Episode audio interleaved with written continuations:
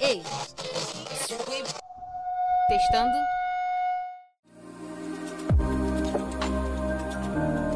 É isso mesmo. É mais um episódio do Jubital. Partiu?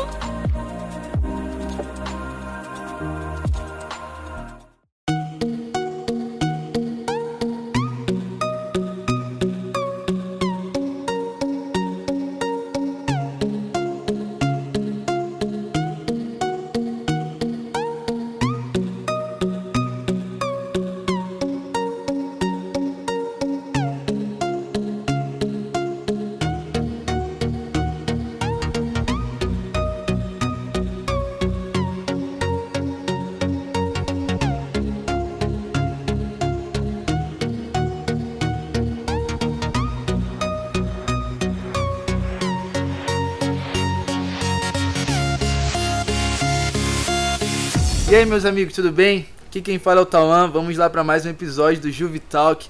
Cara, não sei se vocês já têm acompanhado aí os episódios que a gente tem lançado, né, por esse, essas semanas passadas, mas tem sido muito incrível, muito incrível tudo que a gente tem recebido, todas as trocas que temos tido. Tem sido um momento único que nós temos vivido.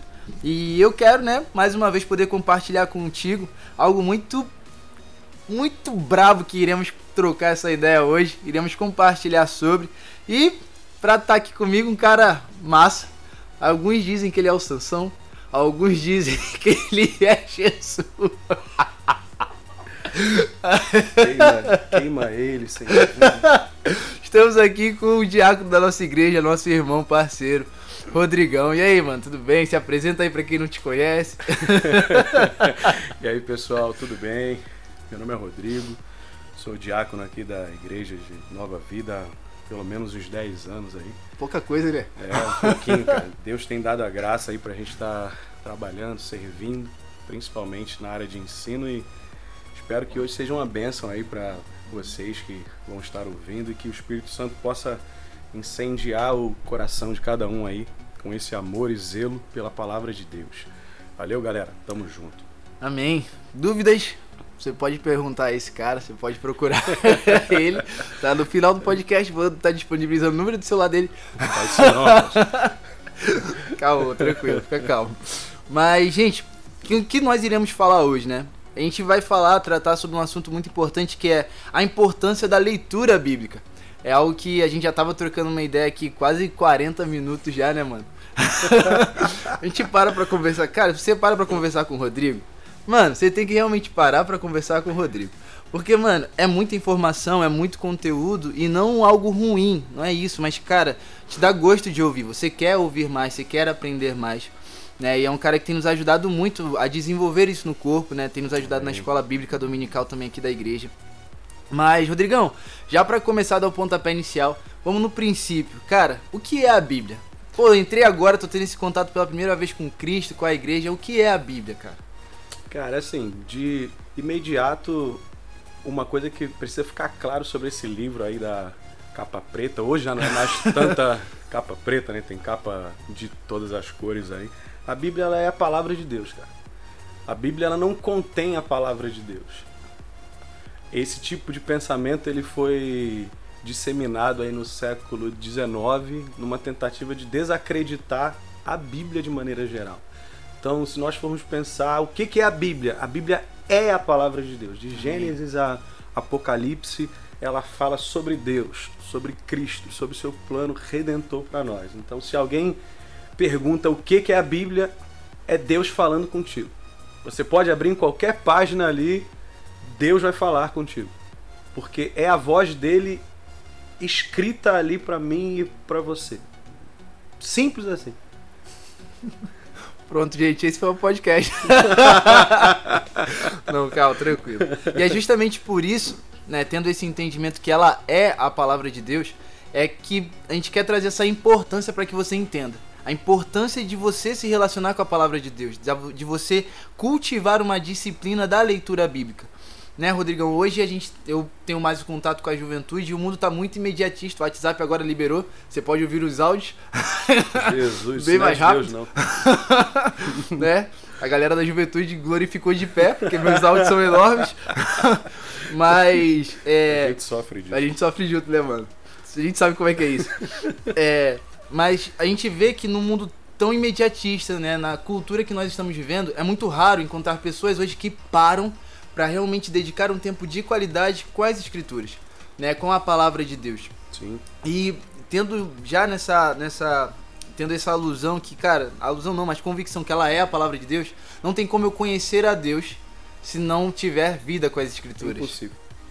Impossível. Hoje, é, dentro desse imediatismo, né, ah, nós vivemos dentro de uma cultura que pensa assim. Uhum. Né? Você tem os fast foods da vida.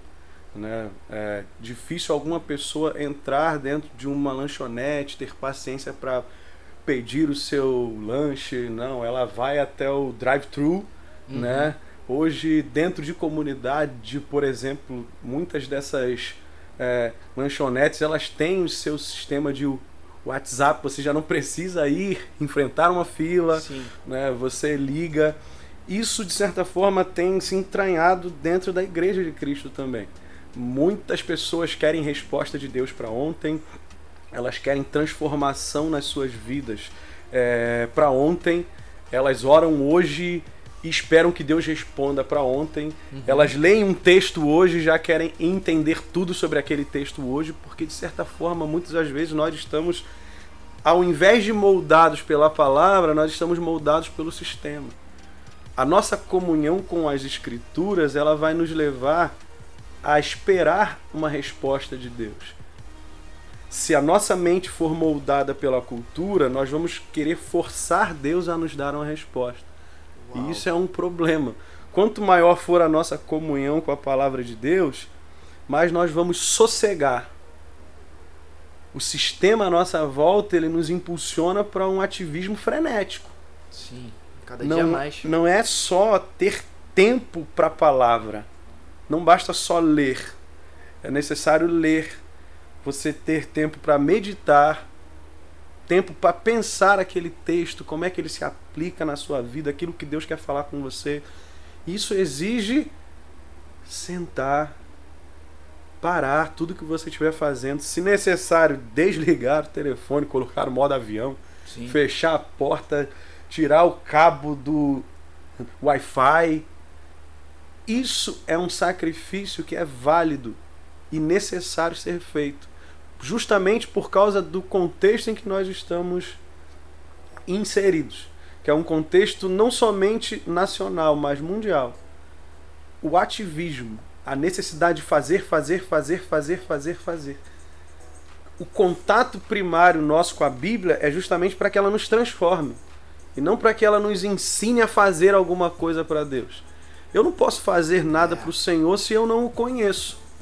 E se eu não gasto tempo me Eita. enchendo da palavra dele, que é a mesma coisa que me encher de Deus, muitas das vezes nós pedimos para ser cheios do Espírito, mas estamos vazios da palavra que o Espírito Santo inspirou.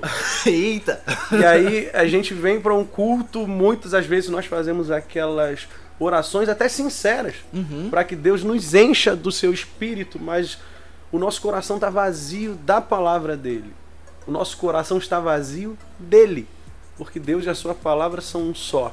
E como é que nós vivemos cheios do espírito num mundo ativista como esse?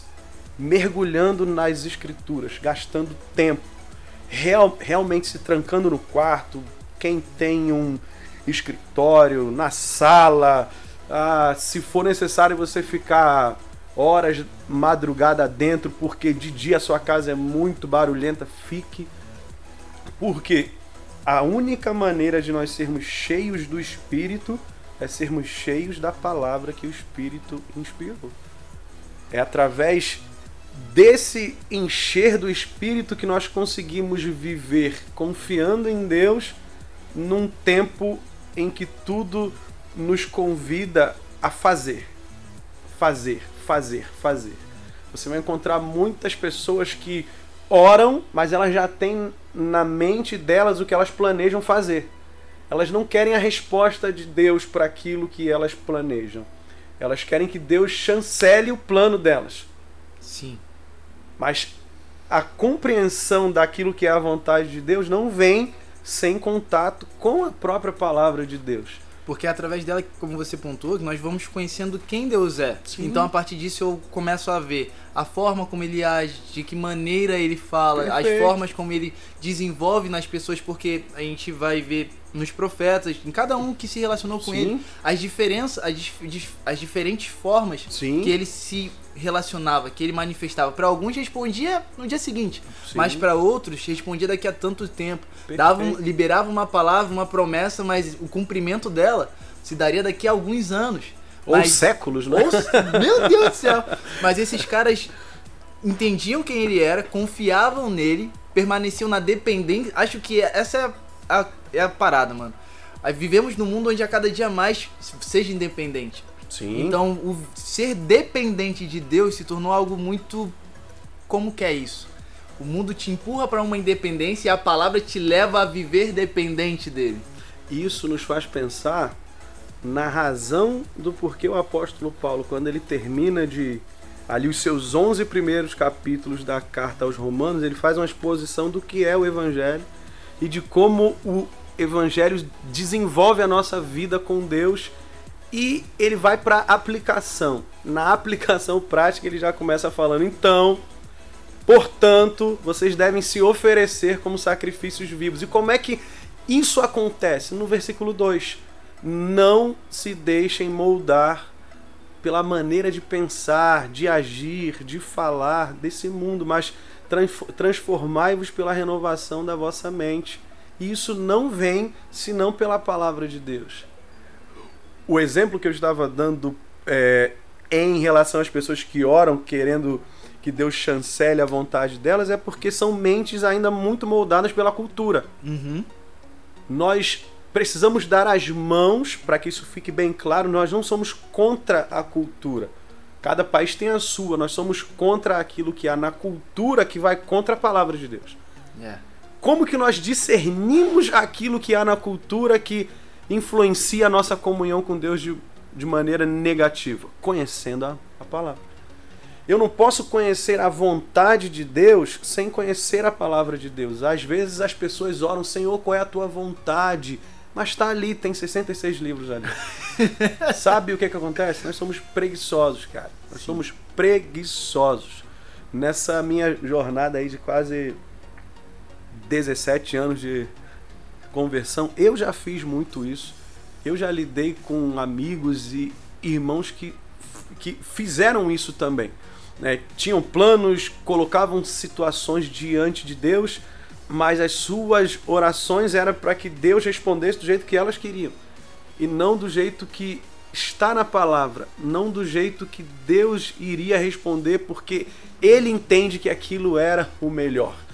Essa mudança de mentalidade, essa metanoia, né? Ela só acontece pela palavra. Tudo começa e termina na, palavra de Deus. Não é só Deus que é o alfa e o ômega.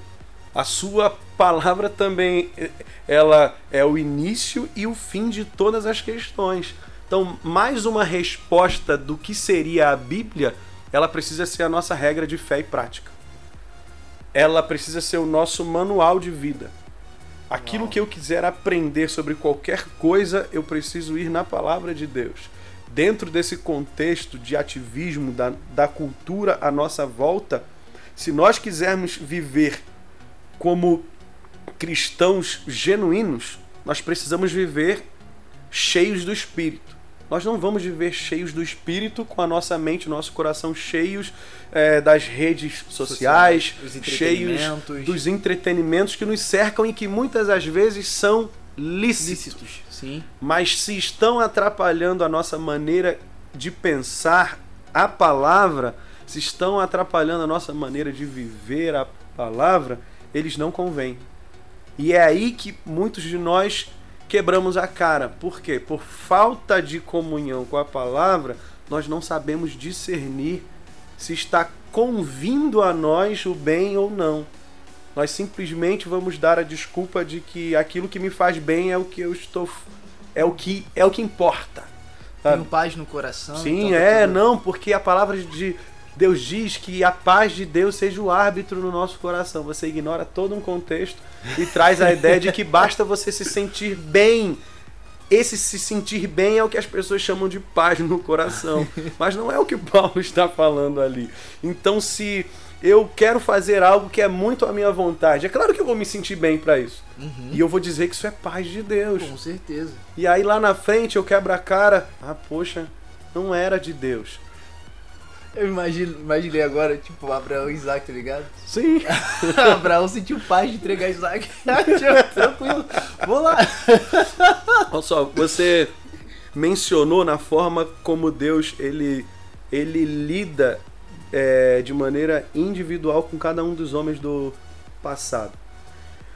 Nós, às vezes, somos muito apegados a experiências. E elas são boas, Sim. elas são importantes para marcar a nossa vida com Deus. Abraão, você vai ver que não foi um homem que ouvia a voz de Deus com frequência.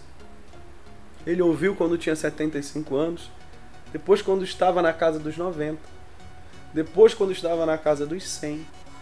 Mas ele foi um homem que continuou crendo em Deus nesse período. Quem conhece a Deus não depende de experiência para ficar firme. Meu Deus. As experiências apenas fortalecem a sua fé, elas o- o- os encoraja a permanecer, mas não são a razão da sua permanência. fundamento. Deus é o fundamento. Isso. Deus é a razão. Uau. E como nós chegamos a essa compreensão? Palavra de Deus. Se eu não conheço o Deus da palavra, eu vou estar me relacionando com um ídolo no meu coração que eu chamo de Deus, que eu Uhum. chamo de Cristo, que eu chamo de Espírito Santo. Gente, isso é muito complicado, porque é, é o que muitas das vezes acontece. Nós criamos os nossos próprios Cristos, nós criamos o nosso próprio Deus e Pai, nós criamos o nosso próprio Espírito Santo moldado à nossa vontade, porque nos falta conhecimento da palavra de Deus. Então nós queremos suprir essa carência com experiências. Nós vivemos atrás de emoções, Uhum. quando o- o que nos falta é o conhecimento puro, limpo e claro da palavra de Deus. Que é o que vai gerar convicção da nossa fé. Qualquer novo convertido ou é, uma pessoa mais experimentada na fé, ela necessita da palavra de Deus todos os dias. Não existe na vida com Deus o já sei. Doutrinas primárias ou mais robustas, elas são necessárias para a nossa vida diariamente. Por quê? Elas são como se fosse a teoria musical que eu desenvolvo no instrumento na composição de notas. Algumas vezes, você vai entender o que eu estou falando, nós queremos ser práticos. E isso é importante porque a vida cristã é uma vida prática. Sim. O evangelho ele é prático, a palavra de Deus é prática. Mas eu não consigo ter a prática correta sem o conhecimento correto. E é aqui que entra a necessidade de ler, de estudar, de meditar na palavra de Deus. E isso não é para quem é pastor apenas, para quem é diácono, para quem é professor, é para todo crente. Todo crente que deseja conhecer a Deus, ele jamais vai conseguir ter comunhão com Deus apenas vindo aos cultos de uma igreja. Os cultos são importantes para nos fortalecer, para nos direcionar, para nos preparar, para nos ajudar na comunhão, mas ele necessita diariamente de comunhão com as Escrituras. É através da comunhão com a palavra de Deus, com a Bíblia, que ele conhece a Deus, que ele conhece a vontade de Deus, que ele conhece aquilo que desonra a Deus, que ele conhece aquilo que agrada a Deus. Então, se eu não tenho contato com a palavra, ou se eu tenho um contato muito, muito raso, eu vou ter no meu cristianismo muito mais aquilo que eu acho do que aquilo que Deus diz. E a gente acaba vivendo uma mentira achando que é uma verdade. Exatamente. É o é um evangelho falso. É o evangelho daquilo que eu acho, daquilo que eu quero, daquilo que eu penso. Mas Deus não está nem um pouco preocupado com aquilo que você acha, com aquilo que eu quero e com aquilo que eu penso. É sério, porque às vezes a gente, é, nós tratamos a Deus como um ser muito fofinho, sabe? Como ele está sempre disposto a fazer a nossa vontade. Deus não é nosso garçom. Uau. Glórias a Cristo que ele nos revelou essa faceta de Deus que é o lado paterno de Deus. Mas Deus sempre foi. Se você pegar alguns textos do Antigo Testamento, você vai ver Deus falando para Davi que trataria Salomão como um filho. O que falta é conhecimento da palavra. Então, assim, é, quando nós conhecemos o Deus da Bíblia, aquilo que a gente acha, aquilo que nós queremos, automaticamente vai ficando em segundo plano. Sabe como é que nós vemos isso na Bíblia? Na própria vida do nosso Senhor Jesus. Jesus vai dizer que o que satisfazia ele, a sua comida, era fazer a vontade do Pai. Em João capítulo 14, verso 31, Jesus vai dizer que a forma dele mostrar para o mundo, e não para os seus discípulos somente, para o mundo, que ele amava o Pai era fazendo a vontade do Pai. Então, se Jesus, o Filho de Deus, tinha amor, prazer, satisfação em fazer a vontade do Pai, nós que somos seguidores de Cristo, discípulos de Cristo, nós não podemos ter mais prazer e satisfação em fazer a nossa. E eu não tenho como conhecer a vontade de Deus sem ter comunhão com a palavra de Deus. Por isso que ela também é nossa regra de fé e prática. Ela me ensina a maneira de viver nesse mundo caído uma vida que honre a Deus, que o ame e ame o meu próximo. Isso é muito importante, cara. A maneira como eu trato a palavra de Deus vai dizer muito a maneira como eu trato a Deus se eu gasto pouco tempo com a palavra, eu não posso querer ter comunhão com Deus. De maneira prática aqui, eu não posso dizer que sou amigo de uma pessoa que eu falo uma vez por semana. Incoerente demais isso, meu Deus. É, nós nos chamamos muitas das vezes cristãos, mas fazemos e falamos coisa com frequência, não é uma vez ou outra. Uhum. Com frequência, completamente opostos àquilo que o nosso Cristo faria, que o nosso Cristo fez, que o nosso Cristo ensinou, que o Pai nos dá como exemplo. Sim. Então, a nossa incoerência muitas das vezes é resultado da nossa falta de comunhão com a palavra de Deus. Se você é, encontrar uma pessoa que está passando por algumas dificuldades na sua vida pessoal e ela é cristã, pergunte sempre como é que está a vida de leitura e oração dela. Charles Spurgeon dizia que se a nossa vida de comunhão com Deus vai mal, todas as outras áreas vão mal. Porque nós, nós não podemos pensar o cristianismo com uma ótica de é, secular e sagrado. Tudo pertence a Deus. Uhum. O mundo é do Senhor. Ele criou. Ele governa tudo ele fez. Então não existe aquilo que é de Deus e aquilo que não é de Deus no nosso mundo. Não existe essa dicotomia, essa separação. Ah, se eu vou no shopping, lá não é um lugar sagrado. Não. Não é isso. Nós é que muitas das vezes fazemos essa separação. Tudo pertence ao Senhor. Não existe uma área da nossa vida em que Jesus não diga é meu. Nós é que fazemos essa separação. E por que fazemos essa, essa separação? Voltando à raiz da questão, porque a nossa mente não é uma mente moldada pela palavra e nem pelo Deus da palavra.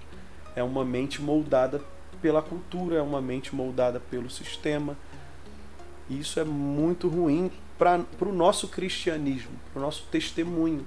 Por isso que você vai ver pessoas que vivem uma vida dentro da igreja e outra fora porque o cristianismo delas não é bíblico, é somente algo religioso. Elas conseguem vestir uma capa cristã dentro e tirar essa capa quando saem da porta da igreja para fora. Porque o Deus que elas servem não é o Deus da Bíblia. O Deus da Bíblia vai exigir de nós, e essa é a palavra mesmo, porque ele pode fazer isso. Ele é Deus. Uma vida reta e justa e irrepreensível diante do mundo. Entendeu agora a importância disso, cara? calma, mas calma. Quem sabe você tá aí, meu Deus do céu, sou um bosta, cara. Calma. A, a proposta é realmente trazer essa luz para você que nos ouve e dar importância da leitura bíblica.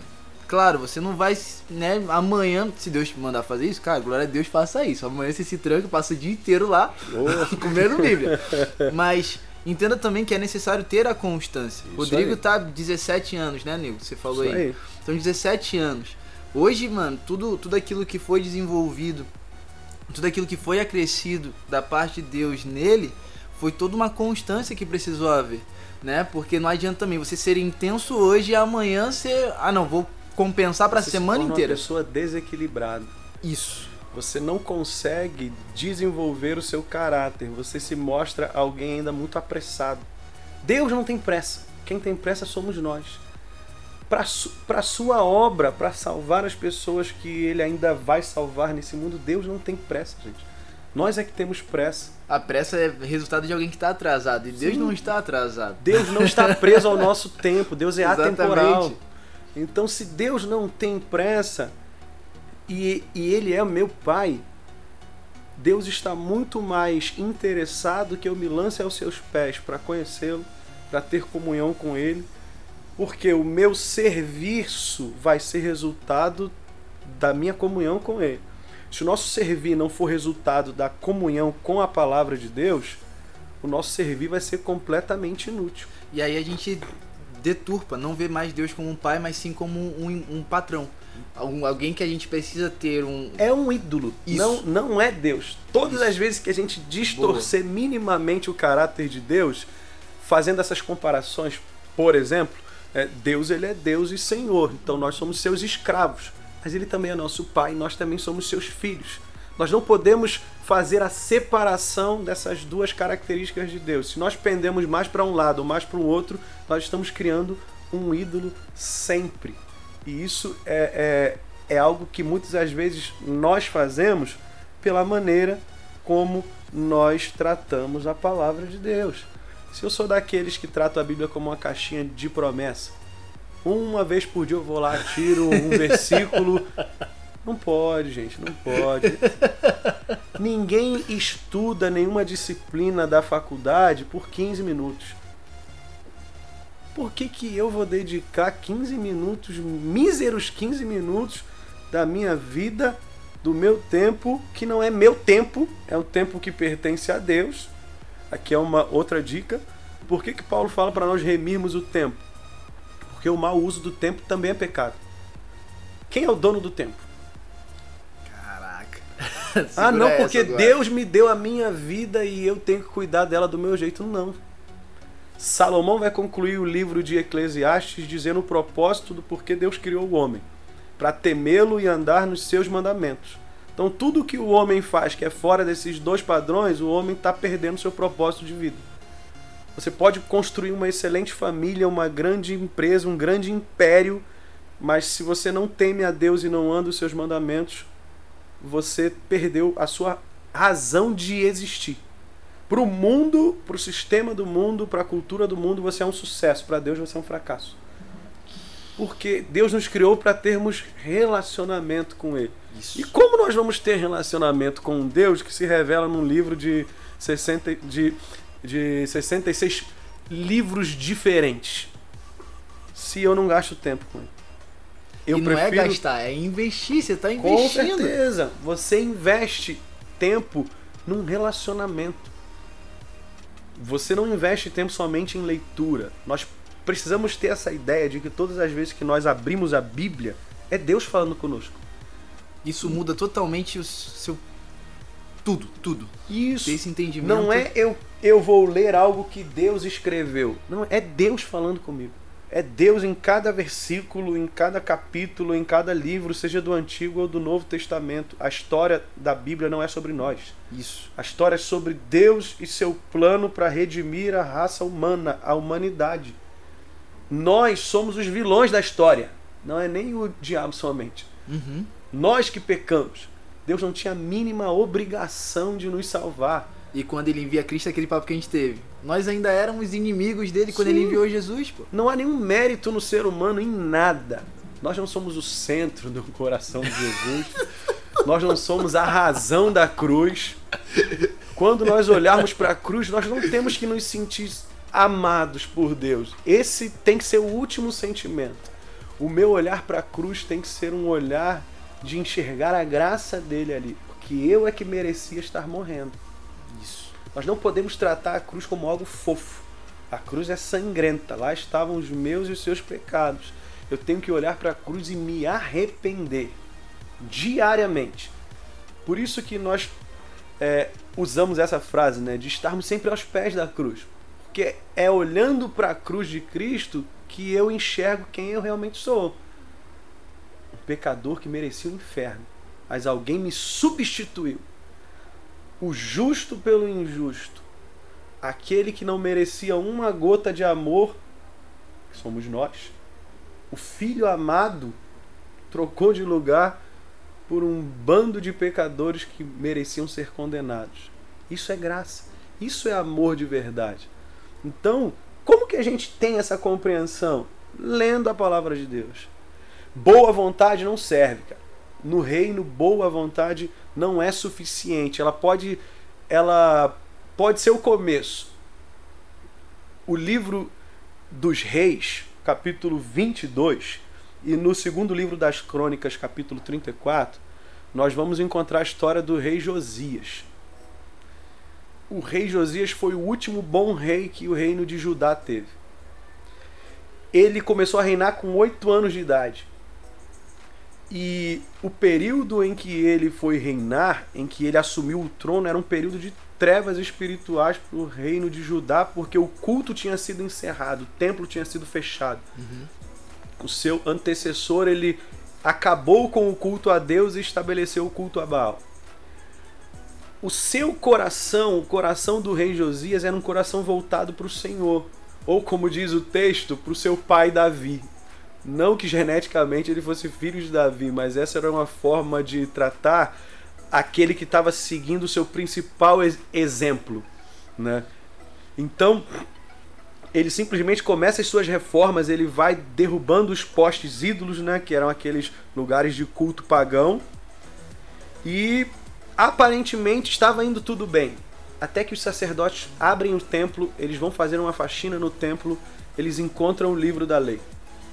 Quando eles encontram o livro da lei e levam para o rei Josias, lembrando, ele já estava fazendo algo bom. E ele se depara com a lei de Deus, com a palavra de Deus, ele rasga as suas vestes e diz: pecamos. A partir do conhecimento da palavra de Deus, a reforma espiritual que Josias promoveu foi muito mais profunda. Então, isso diz muito para nós sobre a importância da palavra de Deus na nossa vida com Deus e na nossa vida de serviço a Ele, na nossa vida de devoção a Ele, não basta boa vontade. Sim. Isso é muito importante para tratar desse tema de maneira específica da palavra de Deus. Nós precisamos da palavra de Deus porque é através da palavra de Deus que nós conhecemos o Deus da palavra. É através da palavra de Deus que nós conhecemos a vontade desse Deus. É através da palavra de Deus que nós aprendemos a viver diariamente a nossa vida em família, no trabalho, na faculdade, a nossa vida cotidiana pelos princípios da palavra de Deus e dando bom testemunho. É pela palavra de Deus que nós conhecemos a Cristo, a sua obra. É pela palavra de Deus que nós conhecemos o Espírito Santo, aquilo que ele faz, nós temos comunhão com ele. É pela palavra de Deus que nós conhecemos aquilo que desonra a Deus. É pela palavra de Deus que nós aprendemos a cultuar a Deus. Isso é muito importante também. Muito aquilo que deve ou não deve ter num culto não é aquilo que eu acho e nem aquilo que a moda da fé manda. Não é aquilo que o pragmatismo é, comanda, porque hoje isso é muito comum no nosso meio, né? A, a, aquilo que está dando certo traz. Pro... Não, não pode ser isso.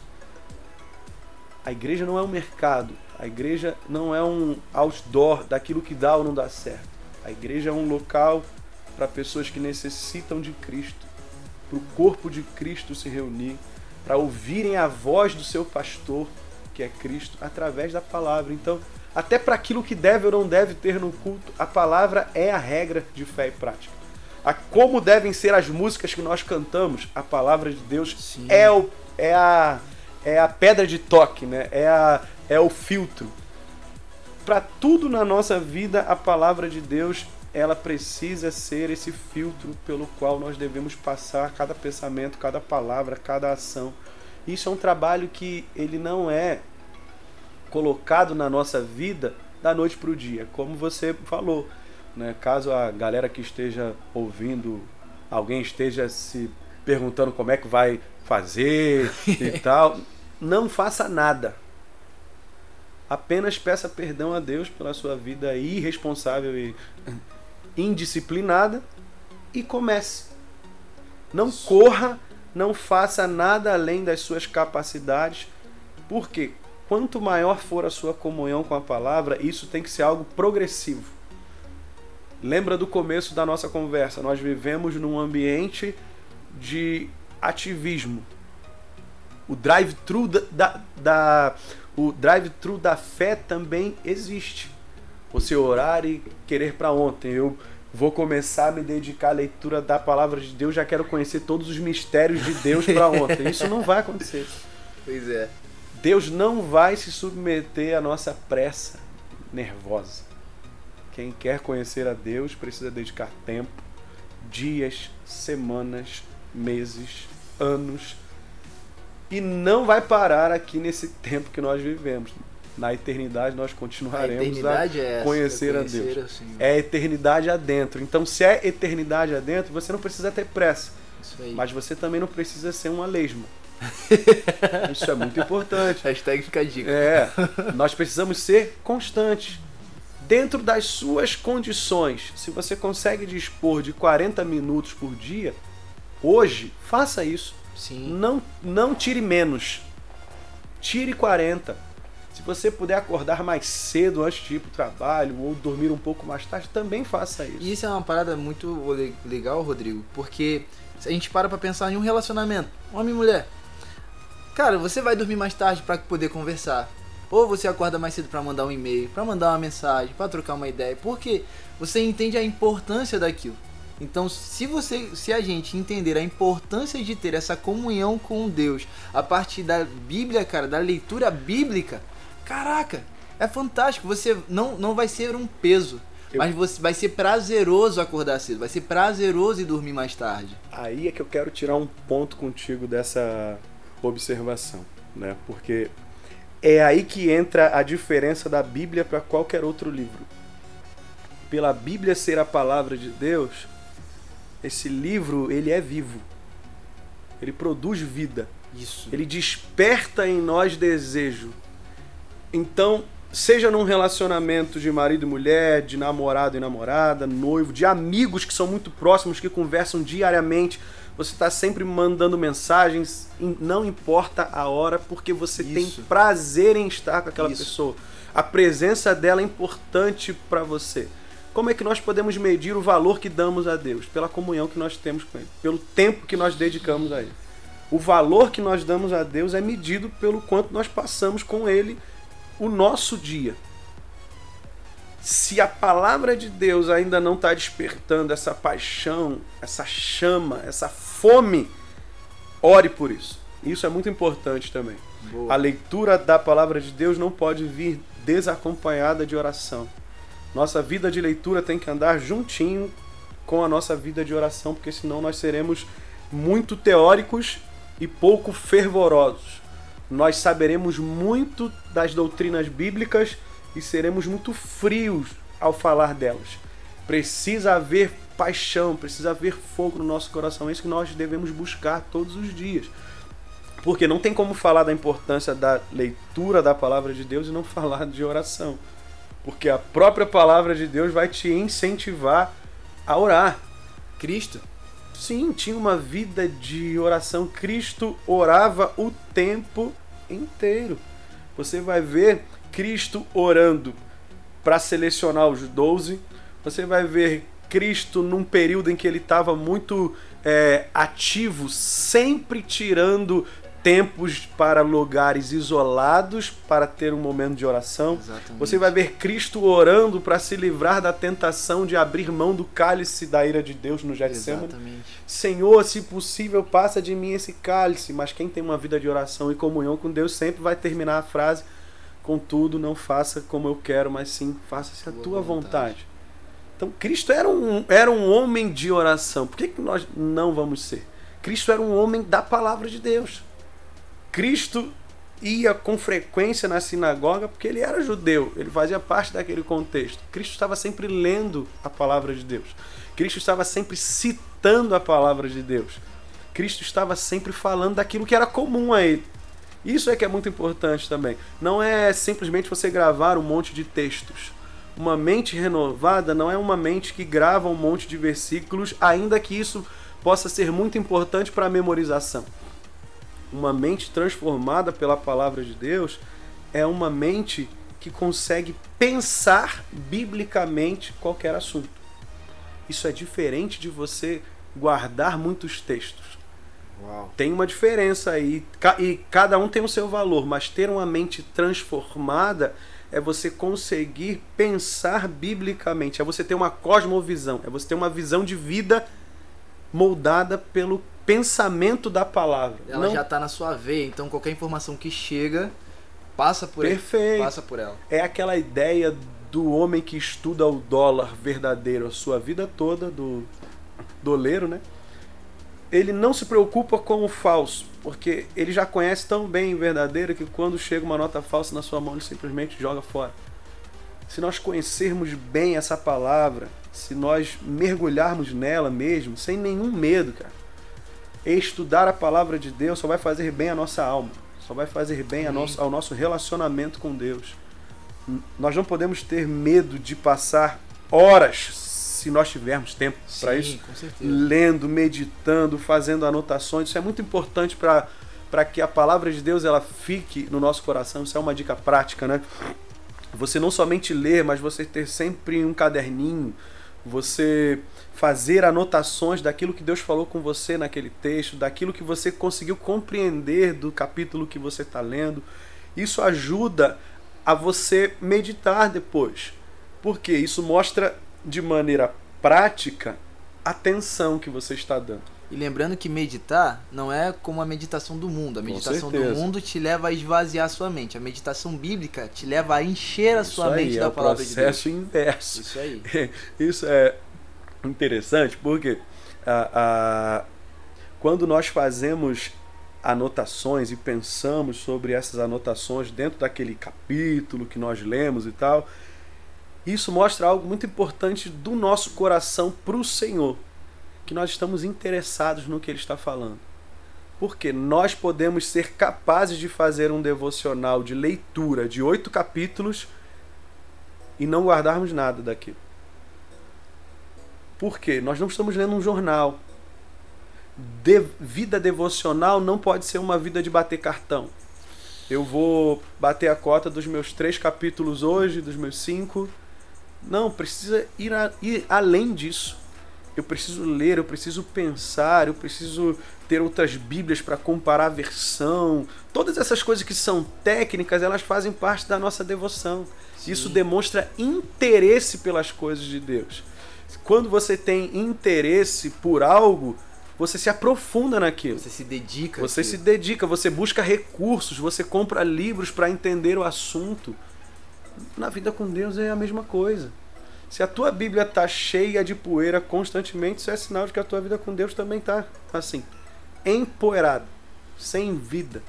E muitas das vezes nós estamos congregando, até servindo na casa de Deus, sem comunhão com o Deus da casa.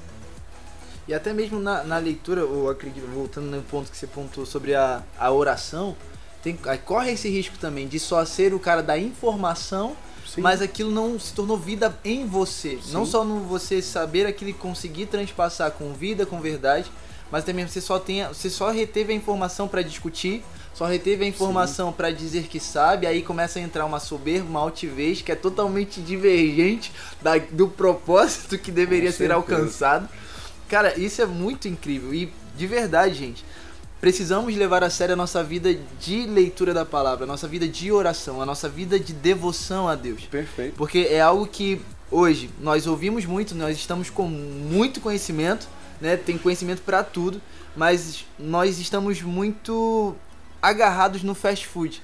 É mais fácil eu ir abrir um vídeo no YouTube que tem um pastor que vai fazer que vai fazer um, que tem uma oratória boa, que vai fazer uma aplicação incrível, que vai trazer uma um, vai esmiuçar o texto do que eu pegar minha Bíblia, entrar no meu quarto, fechar a porta, praticar Mateus 6:6 e ali, Senhor, me ensina, fala comigo. Você não vai inventar a roda, não é isso que a gente está falando mas você ter esse relacionamento. Nós não podemos voltar a, como o Êxodo. Moisés, vai lá, fala Sim, você com Deus, depois você traz para mim o que, que Deus falou contigo lá. Sim. O que, que Deus queria falar comigo. Hoje todos temos acesso ao Pai. Nós não, nós não precisamos de sacerdotes humanos. Nós já temos o nosso sumo. Ele já nos religou ao Pai. A porta está aberta. Esse ponto que você tocou, ele é muito importante para essa questão da própria Bíblia mesmo. Porque Uh, a oração ela entra aí como um tipo de remédio para o nosso coração que é tendencioso à soberba, à altivez, à arrogância.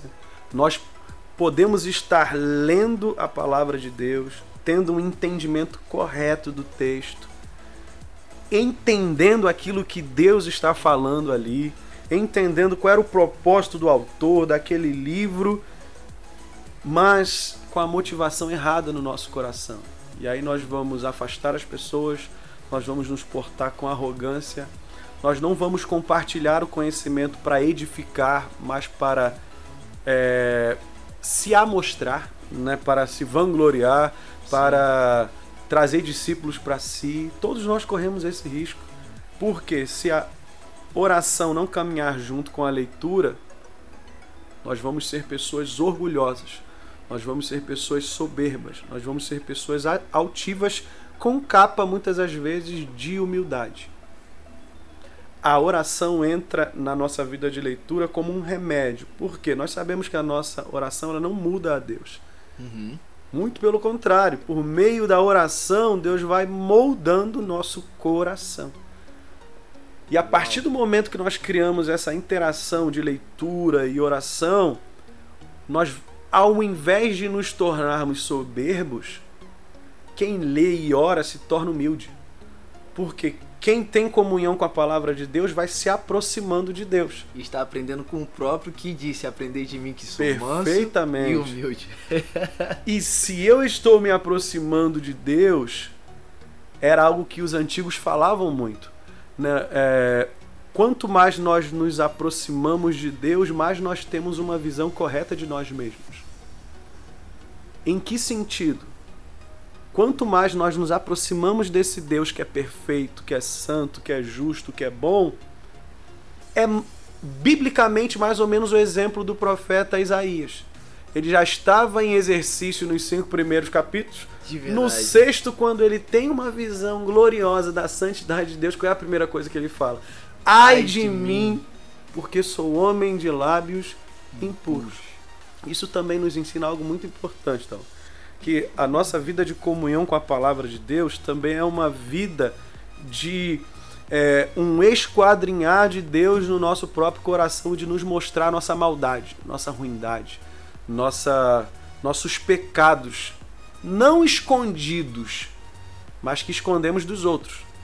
Uhum. É uma forma de Deus lançar luz sobre as trevas do nosso coração. Então, quanto mais próximos de Deus através da palavra nós é, nos tornamos, mais uma imagem é, correta sobre nós nós iremos ter. Não simplesmente com relação à nossa vida de filhos de Deus, mas da nossa naturezazinha. Uhum. Da nossa natureza. Nós não vamos nos achar bom, bonzinhos. Sim. Quanto mais próximo de Deus, nós vamos ter nojo de nós mesmos. Nós vamos falar igualzinho o profeta Isaías: ai de mim, porque eu sou alguém de lábios impuros, de mente impura. Consciência de pecado não vem somente através do conhecimento da palavra de Deus, vem também de uma proximidade do Deus da palavra.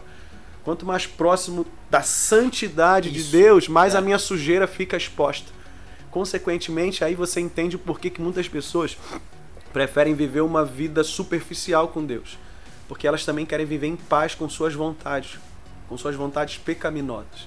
Porque, para se aproximar mais, você precisa entrar no processo de santificação que a cada dia mais é Sim, é crescente perfeito. na sua vida. E se você ama a Deus, você vai desejar isso, ainda que seja doloroso para você. Sim. Porque Isaías não correu. Qual foi o resultado imediato da purificação? Bateu continência para o capitão e falou: Eis-me aqui. Isaías, você vai ter um ministério de sucesso. É isso que Deus disse ali? Não. Deus disse: Ok, só que ninguém vai te ouvir, tá? Bem suave. Isaías passou o seu ministério inteiro e ninguém o ouviu. Intimidade com Deus e com o Deus da palavra não tem a ver com sucesso na vida. Não tem a ver com sucesso ministerial. Isso é algo que cabe à soberania de Deus. Uau. Se a nossa intimidade com a palavra de Deus e com o Deus da palavra não produz em nós essa disponibilidade de serviço, não é de Deus que nós estamos nos aproximando. Meu Deus. Porque isso é algo natural, é, é aquilo que nós comentamos agora há pouco. O processo é: estou mergulhando na palavra de Deus, estou conhecendo o Deus da palavra, ele é poderoso, ele é maravilhoso, ele habita em mim. Ele me ama, ele cuida de mim, ele, ele vigia os meus passos, ele sabe tudo sobre mim, mesmo assim ainda continua comigo. Porque isso é muito importante também. Sim. Né? Ele sabe tudo sobre nós e mesmo assim ainda não nos mata. Né? Muito pelo contrário. Ele estende a sua misericórdia diariamente sobre nós, graças a Cristo Jesus. Tá lá Ele- falando, vacilão, vambora. É, ele cuida de nós. Então, quanto mais nós mergulhamos em Deus, inevitavelmente nós vamos nos envolver com aquilo que interessa a Ele. Por isso Uau. que eu falo, se o nosso serviço não flui da nossa comunhão com Deus, nós vamos estar iguais àqueles interesseiros de Mateus 7, que João vai que Jesus vai dizer que eles vão chegar naquele grande dia e vão falar: "Eu curei, eu libertei, eu profetizei em teu nome", e Deus vai falar que não conhece nenhum deles. Você entende que aqui a intimidade está completamente ligada ao serviço? Isso.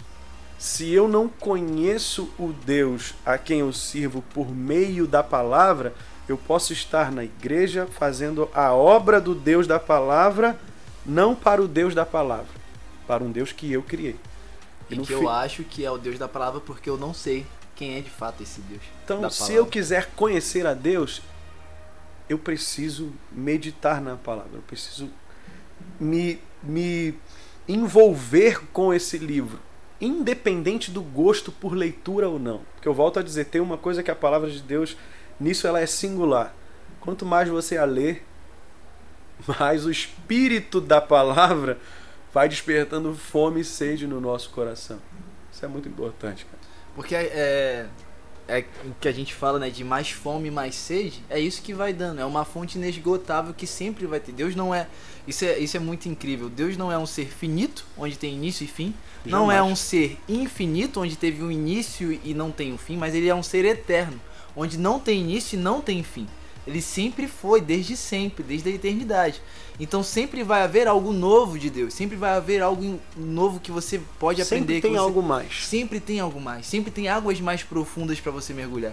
Mas o que vai te levar a isso é começar. Hoje a gente pode olhar pessoas que estão, sei lá, no milésimo passo delas nessa caminhada cristã, que estão vivendo coisas incríveis e que nós olhamos, cara, eu nunca vou viver.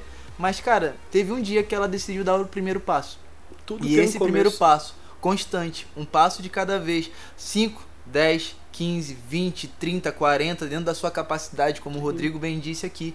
Cara, daqui a pouco a gente tá vivendo e as pessoas olham de fora pra esses caras e falam assim: Cara, que você tá vivendo é incrível e tal, mas eles olham e falam: É, é nada, é tão pequeno. Pobre de mim. Pois é, É. tão pequeno.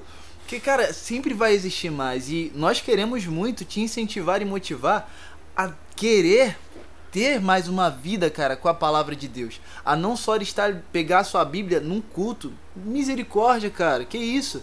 Mas realmente abrir a sua Bíblia na segunda, na terça, na quarta, na quinta, na sexta, no sábado, no domingo, porque você não vai ficar dependente de um culto para cultuar a Deus, dependente de, uma, de ter uma programação para você se relacionar com Deus. Porque é aquilo, eu, sei lá, tô aqui, tô com o Rodrigo, mas um relacionamento de intimidade nós não temos quando com, estamos com outras pessoas. Nós não contamos segredos, assuntos íntimos quando estamos cercados de muita gente.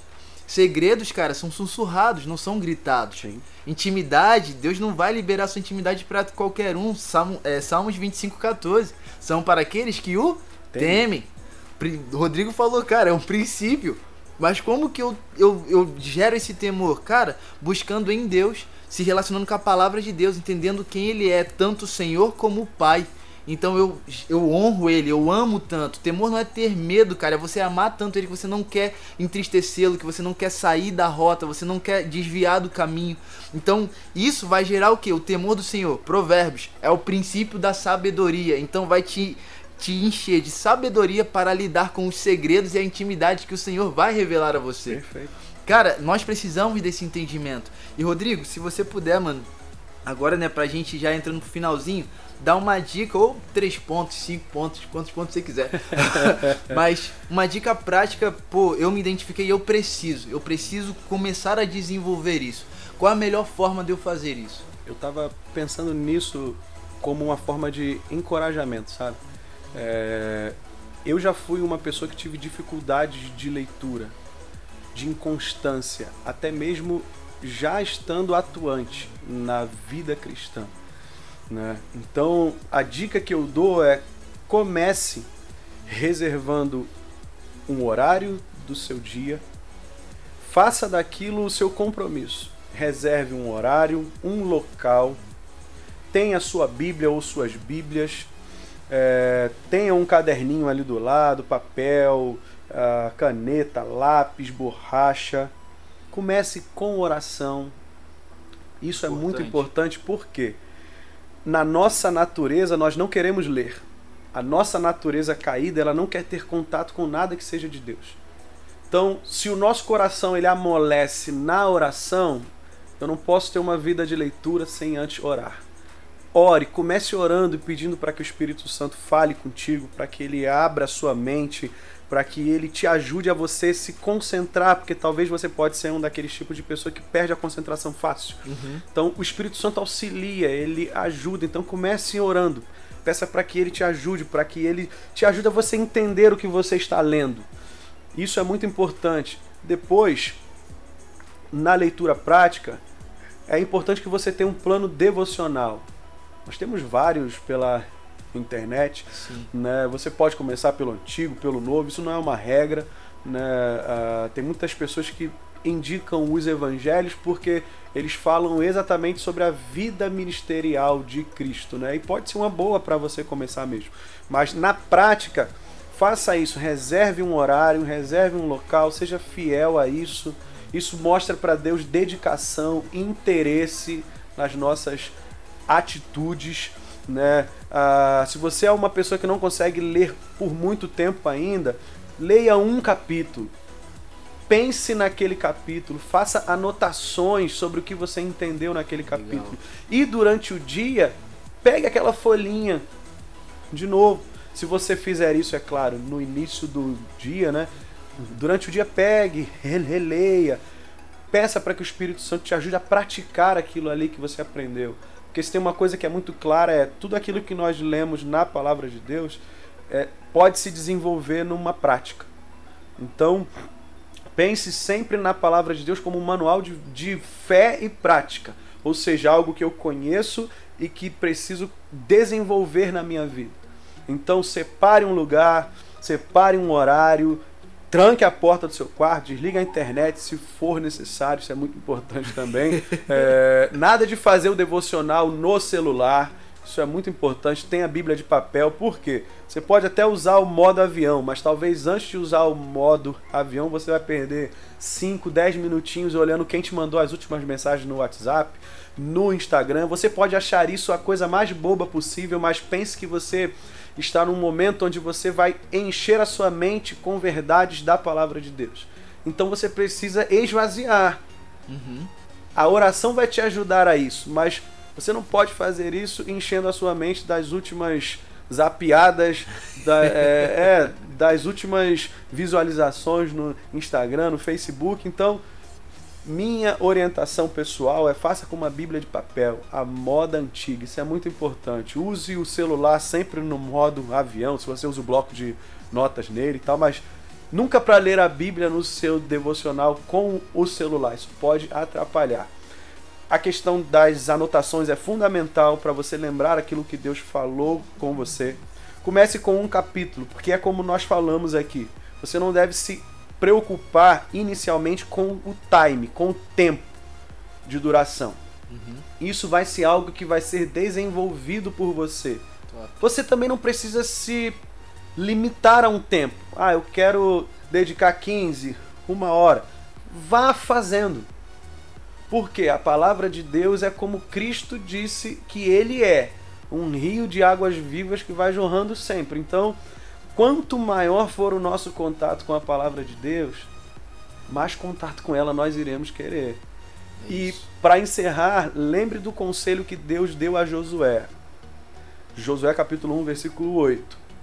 Não deixe de falar das palavras do livro dessa lei. Na continuidade do versículo, Deus vai dar o segredo de como isso pode ser desenvolvido. Estude, medite dia e noite. Não é simplesmente manhã e noite, é durante o dia. No decorrer do dia, tenha sempre contato com algum versículo, com algo que fala da palavra de Deus, para que isso esteja na sua mente. Então, aquilo que você fizer no seu devocional, por isso que eu dei essa dica, de que é importante você anotar em algum lugar, colocar um bloco de notas no celular se você vai para o trabalho, se você vai para qualquer lugar, para você estar sempre lembrando daquilo que Deus falou contigo. E isso inevitavelmente vai despertar em você paixão, amor por Deus, desejo de conhecê-lo cada vez mais, porque esse é o poder que a leitura da palavra de Deus traz: mais fome e mais sede. Beleza? Uau, incrível, mano. Obrigado. Obrigado aí por ter aceitado esse convite. Nada. Ter estado aí com a Prazer é gente. meu. Isso é incrível, mano. A gente vai marcar uns outros, alguns outros, né? já falei com ele já, cara. Fica Tamo tranquilo, eu sei que nos escuta. A gente já vai marcar alguns aí. Assuntos polêmicos. Para a Ah, edificação, tá, é, gente? calma, calma. É. Mas Rodrigão é bênção. Cara, de verdade, obrigado. Que Deus continue te abençoando. Amém. É uma honra servir a Cristo do seu lado, ter você nesse corpo. Muito Amém. incrível. Galera, tamo junto. Cara, espero que tenha sido um, um episódio que tenha te abençoado, tenha te edificado. E que você não pegue só as informações que foram liberadas e abrace elas aqui como ah, mais um conteúdo. Mas que você possa realmente viver, colocar em prática tudo que foi dito, os conselhos que foram dados. E o maior beneficiado disso tudo, cara, será você mesmo. É você que irá desfrutar de tudo aquilo, cara, que o Senhor deseja fazer, que irá cooperar com Ele na obra que Ele já está fazendo, Amém. sabe? Então, que você possa praticar, dê valor à leitura da palavra, dê valor à vida de oração, porque nós iremos crescer em devoção, em filiação, em serviço ao Senhor, amém? Amém. Que Deus possa te abençoar, tamo junto, até o próximo, em té. É isso aí, galera.